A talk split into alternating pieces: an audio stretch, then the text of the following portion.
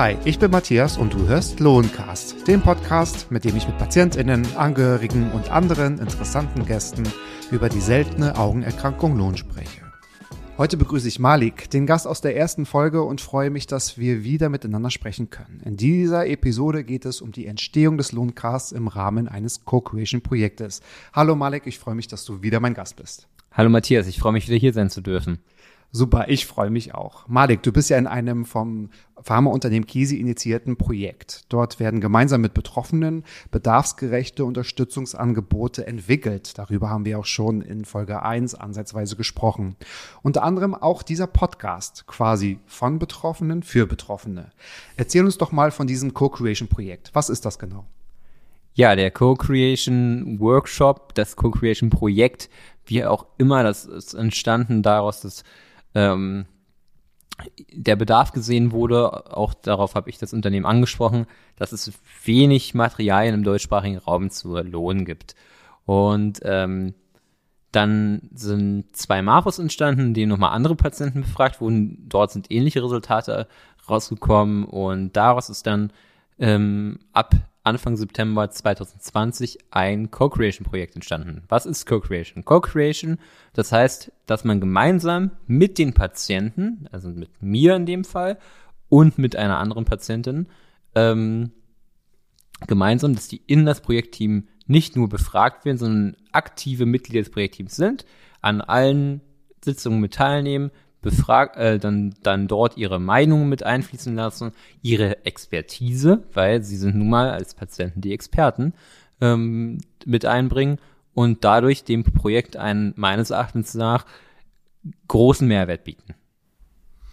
Und wir hatten schon in Folge 1 ein bisschen darüber gehört. Tu uns doch nochmal ab. Du bist einfach von dir aus auf Kisi zugegangen und hast gesagt, was du dir gerne wünschen würdest und hast einfach deine Unterstützung angeboten und das wurde angenommen und schon warst du Teil dieses Projektes, korrekt? Ja, also im weitesten Sinne schon. Ich habe einfach den Hörer in die Hand genommen, angerufen, dann wirklich auch lange damit äh, jemanden von Kisi drüber geredet. Dann sind diese beiden Marfos entstanden und dann wurde ich darauf angesprochen, ob ich nicht Lust hätte, Teil eines äh, Projektteams zu werden, was sich dann mit der Erstellung von verschiedenen Materialien beschäftigt. Super spannend. Also Co-Creation kann ja ganz vieles heißen und äh, bei euch heißt es ja auch tatsächlich viel, denn ein Produkt ist natürlich auch dieser Podcast. Es gibt aber noch ganz viele andere Sachen. Jetzt erzähl uns doch erstmal, wer ist denn dort alles beteiligt? Also mit wem sitzt du? Wahrscheinlich meist an einem digitalen Tisch. Ja, alles komplett digital, durch Corona natürlich stattgefunden. Ähm, und man sitzt dort in verschiedenen Mitarbeitern äh, und Mitarbeiterinnen von Kisi zusammen und äh, aus verschiedenen ähm, aus verschiedenen ähm, mit verschiedenen Hintergründen. Dann wird das Ganze gemanagt von der Firma Partnerseits, die äh, quasi als beratende Funktion dieses ganze Projekt leiten und dann gab es da auch noch verschiedene andere Agenturen, die uns beispielsweise bei der Unterstützung und der Verwirklichung von unserer Broschüre, die wir in, ähm, dort entwickelt haben, für die Erkrankung bei der, beim Design, bei der Schriftart, beim Texteschreiben ähm, unterstützen geholfen haben. Und das war ein, ein sehr interdisziplinäres und großes Projektteam. Ich glaube, wir waren im Durchschnitt so irgendwie 13 Leute immer pro Sitzung, also wirklich auch ein großer Call immer gewesen. Und ähm, ja, es hat auch wirklich großen Spaß gemacht.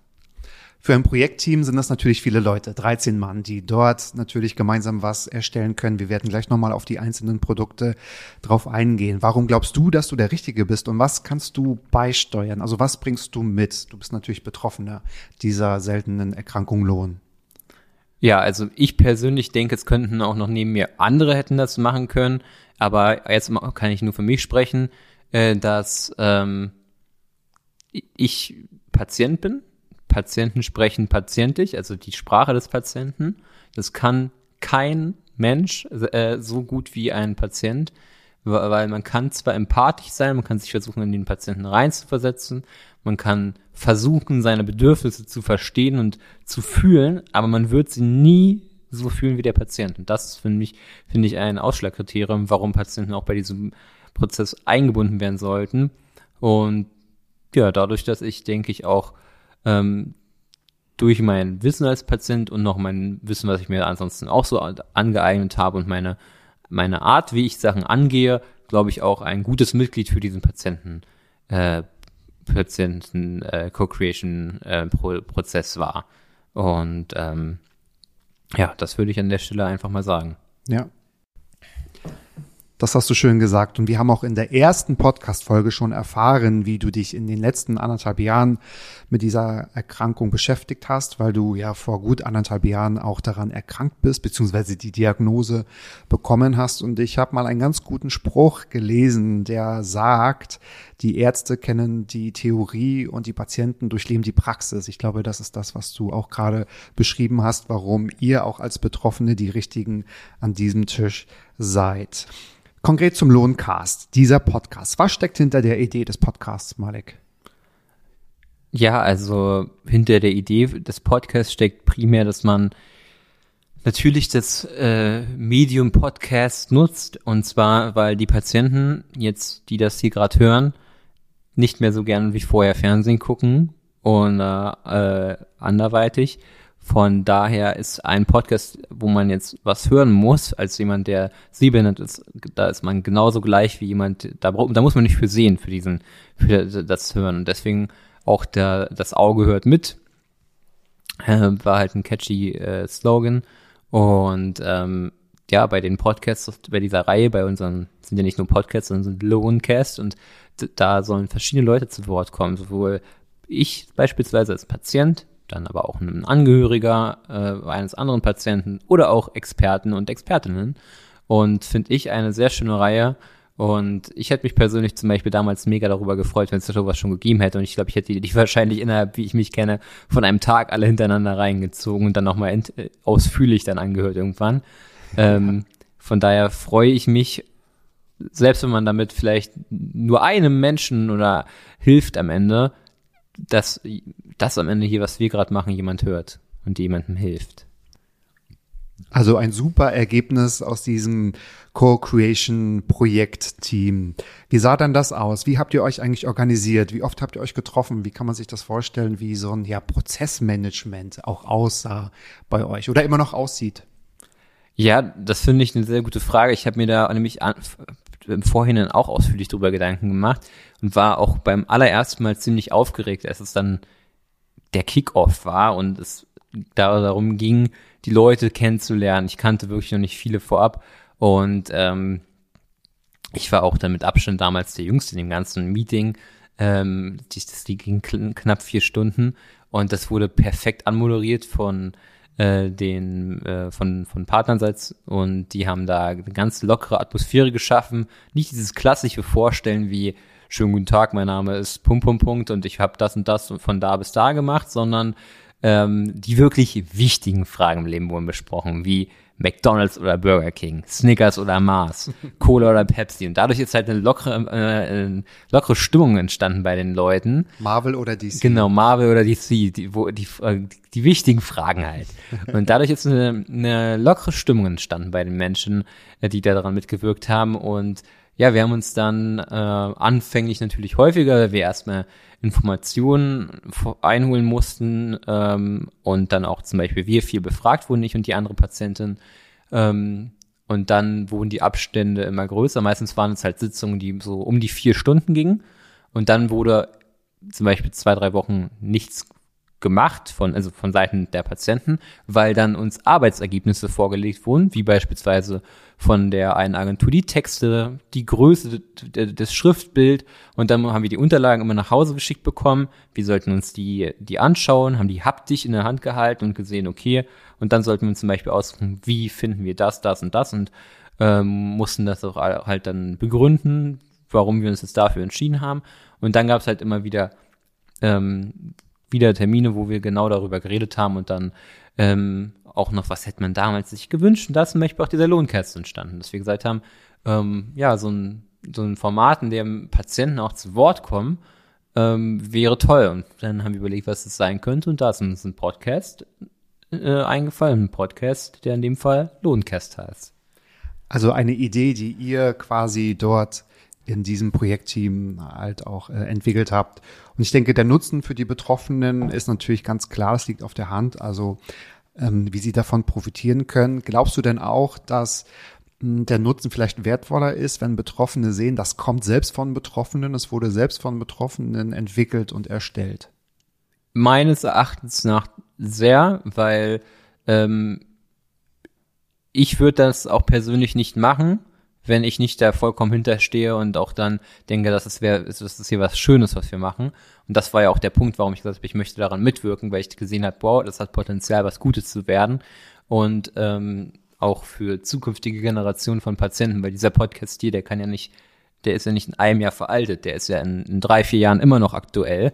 Ähm, und dann hören da irgendwelche äh, Patienten rein, die gerade vielleicht diagnostiziert wurden oder einfach mal äh, auf diese Website gestoßen sind, vielleicht auch schon ein Jahr Lohn haben und dadurch einfach mal sehen, wow, hier haben uns Patienten geholfen, also Patienten, die genau das haben, was ich habe, haben daran mitgewirkt und das gibt dem Ganzen auch eine ganz andere Authentizität, die nicht vorhanden wäre, wenn man irgendeine Agentur nur angestellt hätte, die gesagt hat, kleistert uns mal hier einen schönen Podcast zusammen, überlegt mal, was Patienten sagen würden.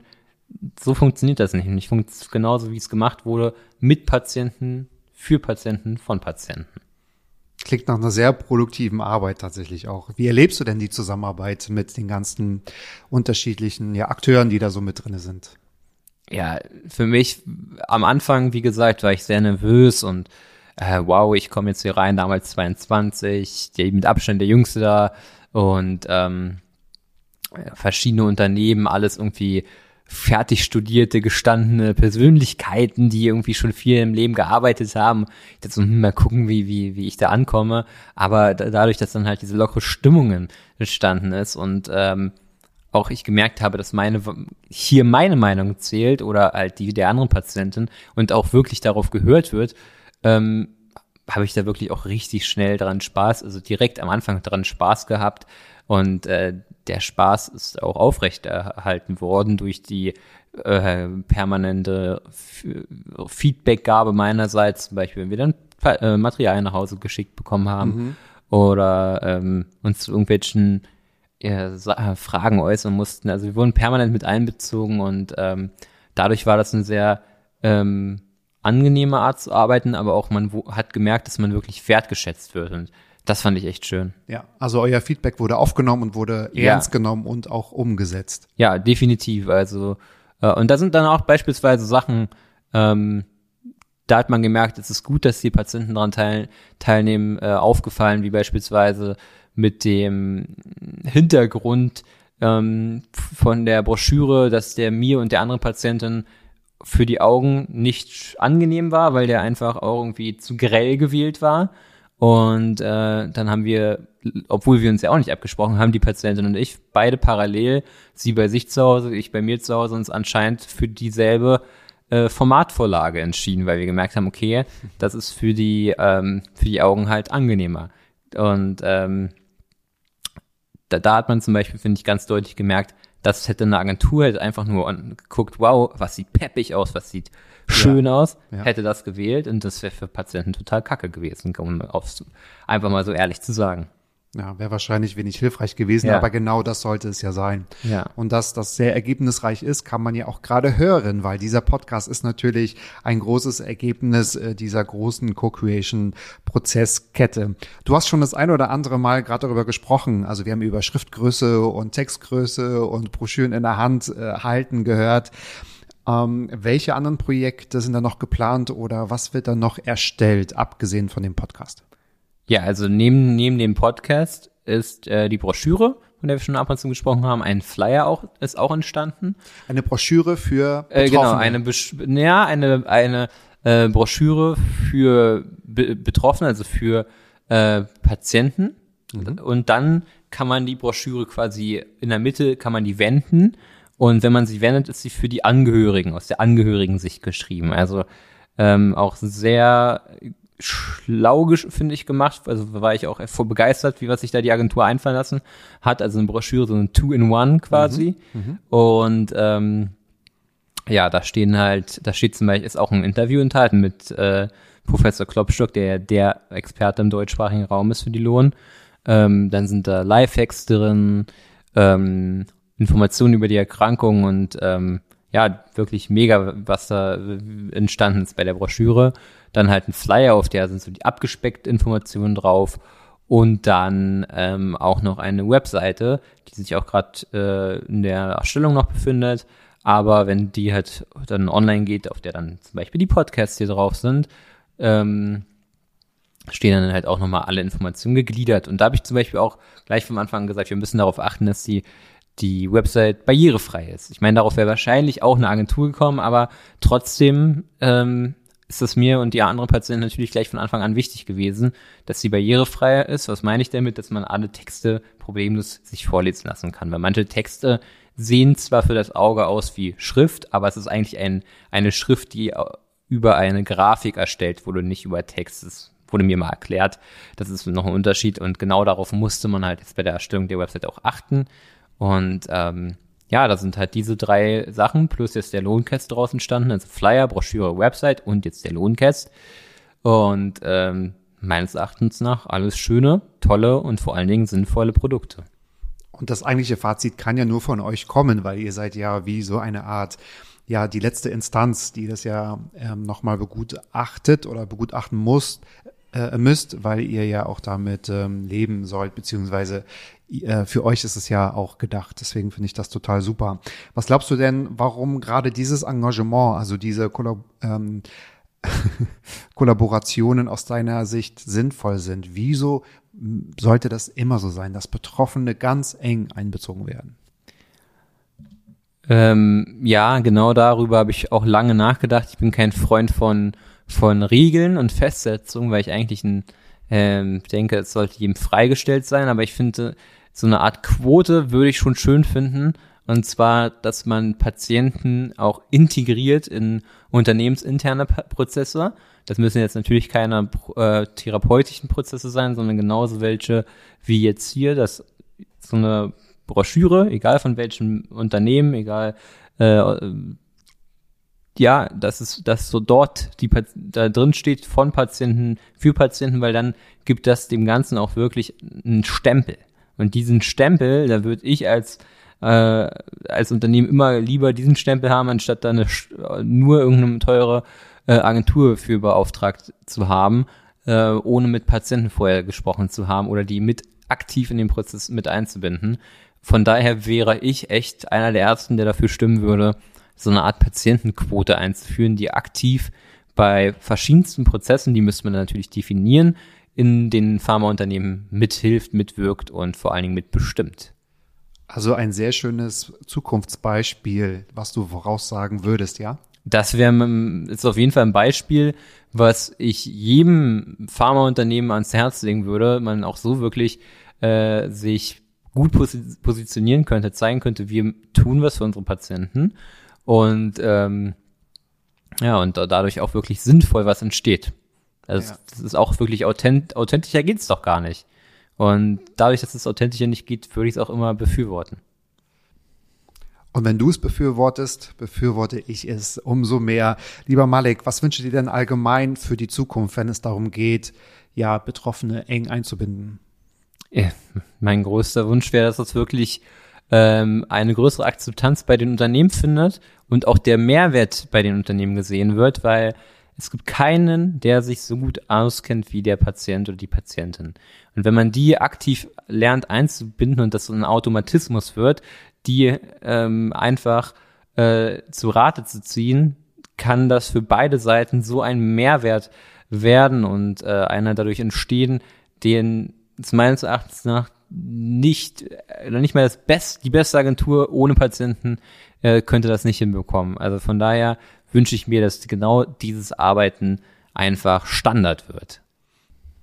Möge dein Wunsch in Erfüllung gehen. Malik, unsere Zeit ist leider schon fast rum. Es wird Zeit für ein Fazit. Wie würdest du jetzt die ganze Co-Creation-Arbeit mit einem Fazit ähm, abschließend betiteln? Also für mich persönlich würde ich es einmal betiteln, war es eine schöne Erfahrung. Um, allein diese ganzen tollen Menschen der unterschiedlichen Unternehmen kennenzulernen und auch noch mit der anderen Patientin zusammenzuarbeiten, war eine Erfahrung, die ich, äh, die ich sehr dankbar bin, sie gemacht zu haben und dann auch dieses Konzept Co-Creation nicht nur daran teilgenommen zu haben, sondern auch wirklich komplett zu verstehen und auch zu verinnerlichen und dadurch diese Sicht, die ich nun mal jetzt mittlerweile auf Co-Creation habe, und zwar, dass ich sie mir wünschen würde, dass sie mehr ähm, irgendwie angewendet wird, dass ich dadurch diese Sicht darauf gewonnen habe. Also von daher ähm, bin ich ein totaler Co-Creation-Fan geworden und ähm, befürworte Co-Creation in allen Dingen. Ein Co-Creation-Fan und ein Co-Creation-Experte zudem auch ein Lohnexperte. Also ich finde, das waren sehr viele interessante und inspirierende Einblicke und vielleicht ein Projekt, das Schule macht und noch weitere Nachahmer findet. Lieber Malik, ich habe mich sehr gefreut, dass du heute wieder mein Gast warst und ich wünsche dir alles Liebe und Gute und vielleicht mal bis bald. Bis bald und ich danke dir, Matze, für das tolle Interview. Und das war's für diesen Monat mit Lohncast. Ich hoffe, es hat euch gefallen. Macht's gut und bis zum nächsten Mal, wenn es wieder heißt, das Auge hört mit.